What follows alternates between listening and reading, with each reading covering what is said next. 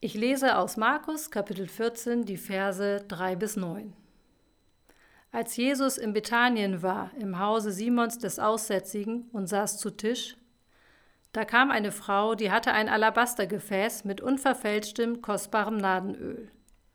Und sie zerbrach das Gefäß und goss das Öl auf sein Haupt.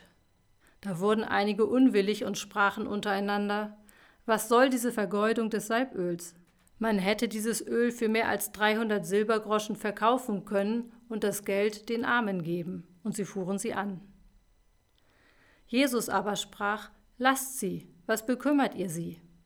Sie hat ein gutes Werk an mir getan. Denn ihr habt alle Zeit Arme bei euch, und wenn ihr wollt, könnt ihr ihnen Gutes tun.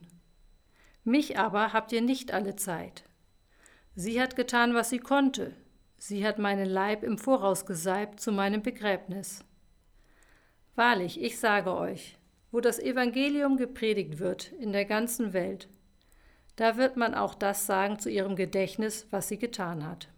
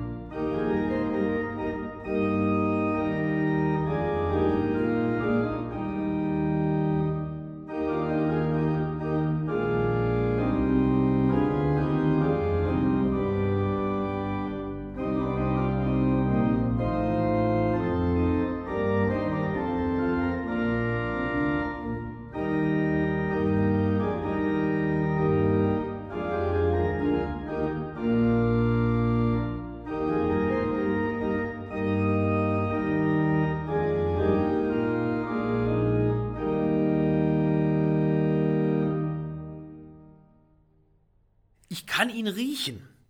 Diesen Duft, der da auf einmal den ganzen Raum erfüllt.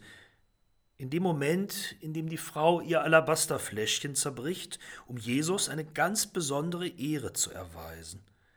Narde, die Wohlriechende, das war eines der wertvollsten Handelsgüter der Antike, der Grundstoff für das Öl, das damals als kostbares Parfüm genutzt wurde.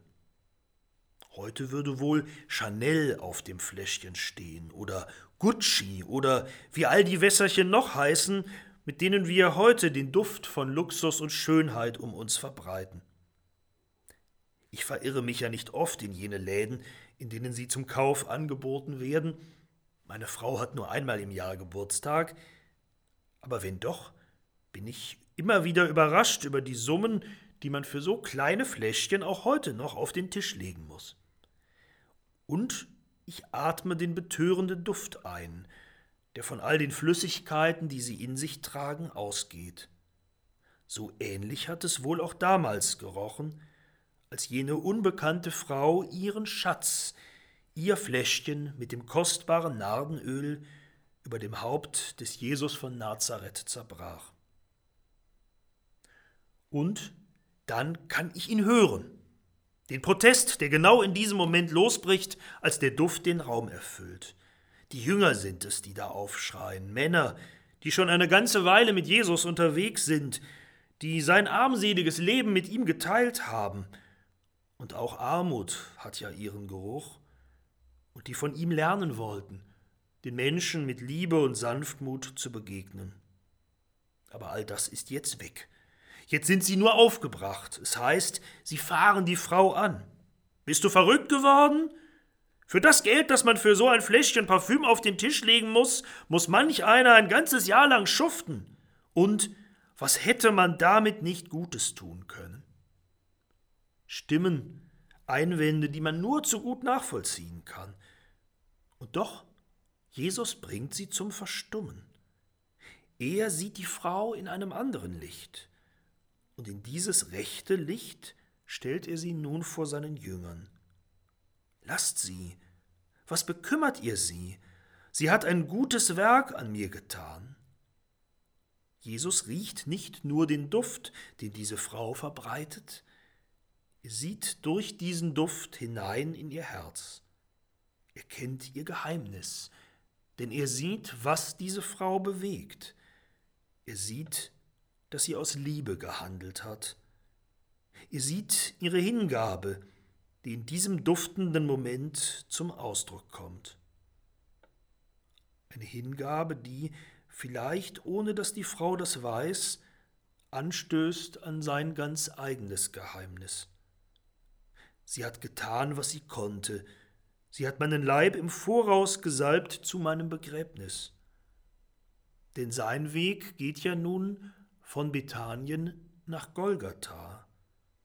Da wird er sein Leben hingeben, für diese Frau und für seine zeternden Jünger, für sie und für alle. Und von seinem Haupt, von dem nun noch das kostbare, vergossene Nardenöl tropft, wird dann Blut fließen. Und wieder werden manche zetern, und andere werden weinen, und niemand wird es verstehen, das, was wir bis heute nicht wirklich begreifen und was uns doch die Wahrheit ist, aus der wir leben, das Geheimnis seiner Hingabe, dass sie die Liebe Gottes ist, die im Leben dieses Jesus sichtbar geworden ist und die sich nun mit ihm in den Tod gibt.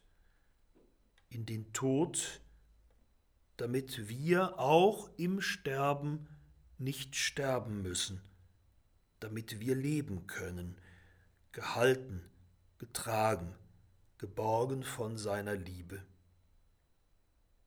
Sie hat getan, was sie konnte. Das ist es, was Jesus sieht. In der Zeit, in der wir miteinander leben, haben diese Worte für mich einen besonderen Klang. Wir alle tun in diesen Tagen miteinander, was wir tun können, um die Ausbreitung eines Virus zu verlangsamen, das sonst viele an Leib und Leben bedrohte.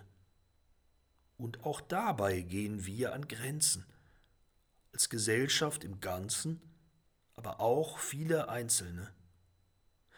Alles geben, das heißt es in diesen Tagen auf alle Fälle für Pfleger und Ärztinnen, für Kassiererinnen im Supermarkt oder die Polizisten auf der Straße, aber auch für viele andere.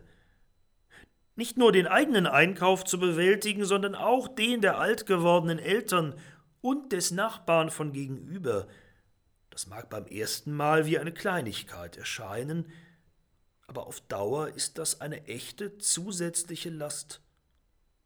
Den ganzen Tag über die halbwüchsigen Kinder zu begleiten, darauf zu achten, dass sie, so gut es geht, auch jetzt weiter lernen und ihre Aufgaben machen, dass sie aber auch Bewegung bekommen und Zuwendung, selbst dann noch, wenn sich manchmal alle auf die Nerven gehen, das wird für viele zur Belastungsprobe. Oder wenn man allein lebt, auch einfach dieses Alleinsein zu ertragen, in den Tag für Tag gleichen vier Wänden, ohne den geliebten Gang zum Bäcker am Morgen und ohne den Weg in die Kirche, einfach um sich und andere zu schützen und so das tun, was man kann. Das kann schwer sein und vielleicht wird es mit jedem Tag schwerer. Passionszeit, Leidenszeit, ganz persönlich, ganz konkret auch für viele von uns. Wir dürfen wissen, Jesus sieht uns dabei. Er, und vielleicht oft er allein, er weiß um die Last. Aber er sieht auch die Hingabe darin. Er weiß um die Liebe, aus der heraus wir handeln und das tun, was wir tun können. Liebe zu den Menschen, Liebe zum Leben, Liebe zu Gott. Gerade wenn wir dabei an unsere Grenzen kommen. Alles geben, vielleicht auch über das hinausgeführt werden, was wir meinen verkraften zu können, gerade dann sind wir ihm ganz nah, ihm der sich selbst gegeben hat zum Heil der Welt. Mögen wir seine Nähe spüren, mögen wir glauben und erfahren, dass er uns und unsere Hingabe sieht und trägt mit seiner Liebe.